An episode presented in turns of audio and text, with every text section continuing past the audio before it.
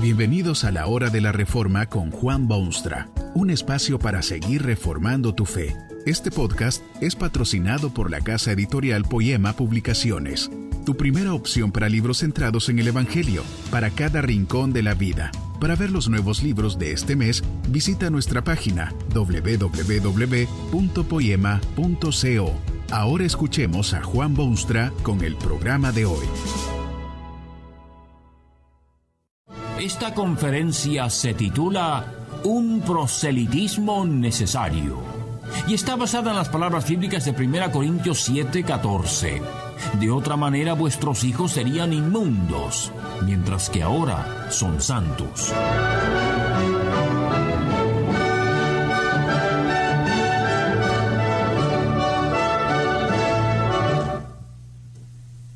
¿Sabía usted que es posible hacer proselitismo sin decir una sola palabra? Los proselitistas no son del agrado del público. Se los considera molestos y cargosos y antipáticos porque quieren torcer el modo de pensar y convertir a la gente a su punto de vista. Un proselitista considera que su convicción es la verdad y las ideas de otros son mentira. Los proselitistas no son del agrado general. Pero hay una clase de proselitismo que no usa palabras. Es un proselitismo excepcionalmente necesario en estos tiempos actuales. Se trata de la familia cristiana y del inmenso poder que tiene para ganar la admiración de quienes nada saben de Jesucristo o de Dios o de su santa palabra. Una familia cristiana es uno de los medios más efectivos de ganar adeptos para la causa gloriosa del Salvador de los hombres. La familia cristiana debe establecerse donde no existe y renovarse donde sí, porque los nuestros son tiempos en que esta básica unidad social se está desmoronando y reduciéndose a ruinas. Es hora de que la familia cristiana se deje ver, actúe como Dios quiere y sirva de ejemplo a ese mundo donde hay madres doloridas e hijos perdidos, padres ocupados e hijos confusos. El que la familia cristiana ofrece es un proselitismo necesario. Proselitismo porque quien observe objetivamente una familia cristiana irá enseguida en búsqueda de Cristo. Innecesario porque el mundo actual se estremece al ver el concepto de la familia que prevalece. Un proselitismo necesario. La Biblia tiene mucho que decir sobre la familia como medio de propaganda para la causa de Dios. Cuando el hombre hubo pecado y perdido todo derecho al reino eterno de Dios, Dios vino al mundo y estableció un nuevo método para plantar su reino en este mundo. Llamó a un señor de nombre Abraham desde tierras lejanas y le ordenó peregrinar hacia tierras desconocidas. Era una aventura de fe, pero lo importante es lo que Dios le dijo al darle la orden. Estas fueron sus textuales palabras. Haré de ti una nación grande y te bendeciré y serás bendición.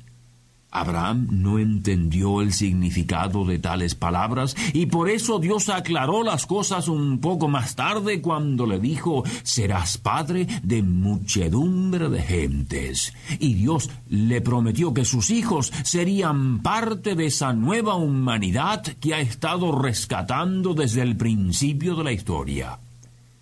Usted ve que desde hace muchísimo tiempo Dios ha considerado la familia, padres e hijos como algo esencial en su reino. Ese reino se multiplica, crece, se desarrolla, avanza si la familia aumenta. Abraham tuvo un hijo Isaac. Isaac tuvo dos hijos y de uno de ellos arrancó la rama de la familia cristiana.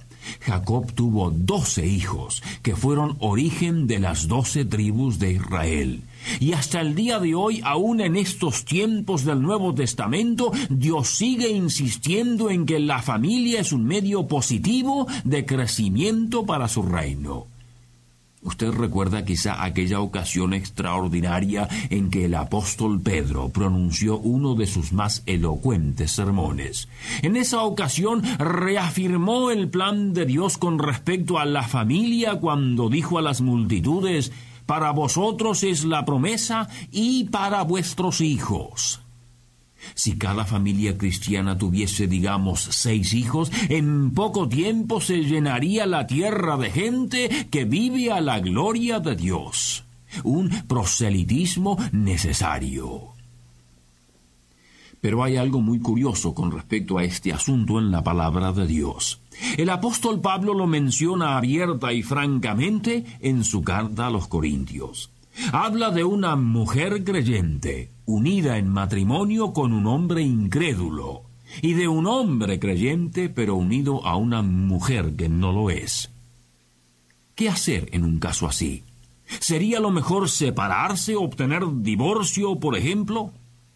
La respuesta a esta pregunta es rotundamente negativa. Dios no quiere que los esposos se separen porque sabe cuántas dificultades esto crea para todas las partes interesadas. Dios tiene un concepto tan bello y fuerte de la familia que recomienda al esposo creyente seguir fiel al incrédulo. ¿Sabe por qué? Hay dos razones. La primera es que los hijos de tal matrimonio son objeto especial del cuidado de Dios. El simple hecho de que su padre o madre es creyente hace de esos niños algo muy especial delante de Dios. Si no fuese así, escribe el apóstol a los Corintios, vuestros hijos serían inmundos, es decir, inaceptables a Dios. Pero no es así, sino todo lo contrario, continúa San Pablo, ya que esos hijos ahora son santos. ¿Por qué eran santos y no inmundos? Bueno, porque uno de los padres, la madre o el padre, era creyente, era cristiano, era persona redimida por medio de Jesucristo. Por causa de esos hijos que son santos, que son de Dios, que son salvos, el esposo creyente debe seguir fiel al incrédulo. La segunda razón es aún más proselitista que la primera.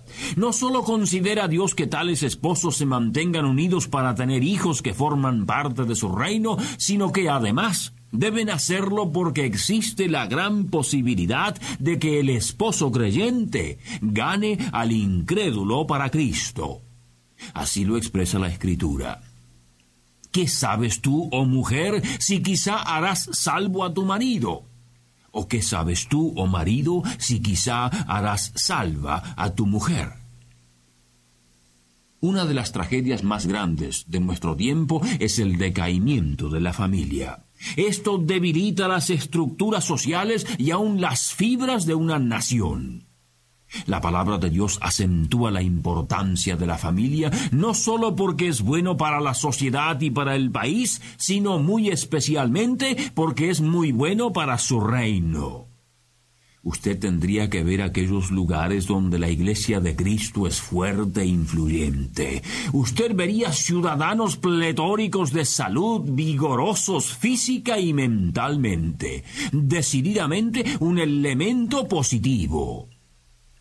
Y ese tipo de familia pasa a ser el mejor método de proselitismo porque la inmensa mayoría de tales hijos pasan luego también a ser obedientes siervos del único Salvador Jesucristo. Estos creyentes que ganan adeptos entre sus esposas.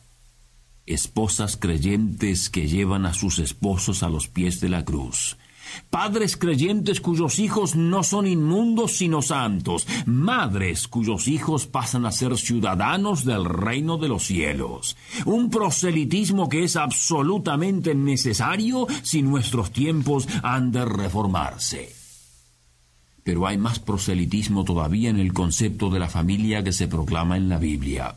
Usted sabe que hay muchas familias que se han convertido en añicos. Hay divisiones y disgustos, divorcios y esposos separados, hijos que viven lejos y otros que quisieran vivir alejados.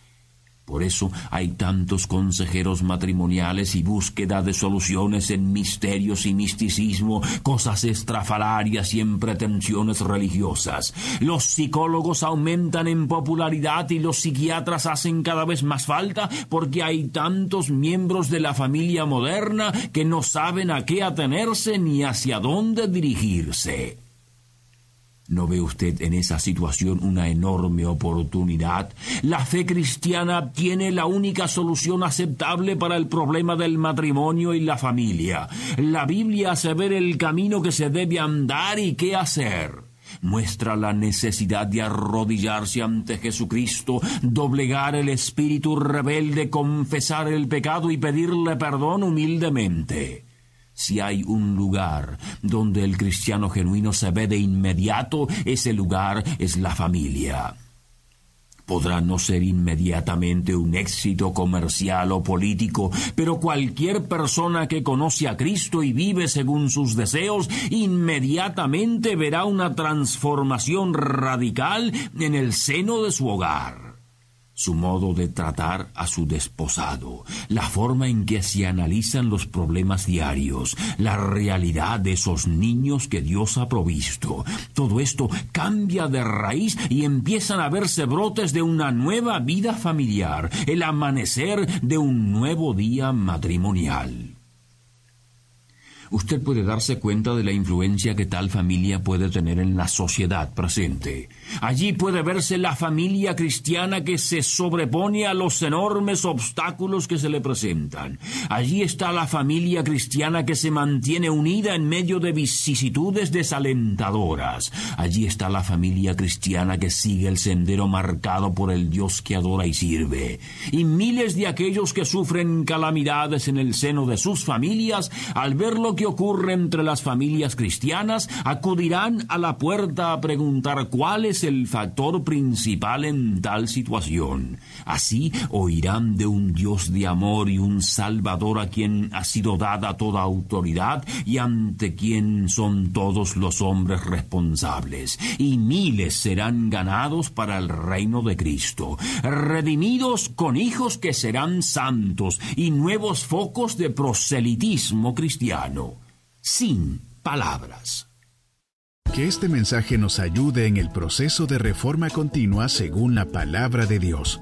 Si quieres profundizar en la exposición bíblica, puedes buscar más recursos en www.poema.co. Allí encontrarás libros que te ayuden a entender la palabra de Dios y aplicarla a tu vida. Poema, el Evangelio para cada rincón de la vida. Nos vemos en el próximo episodio de La Hora de la Reforma con Juan Bonstra.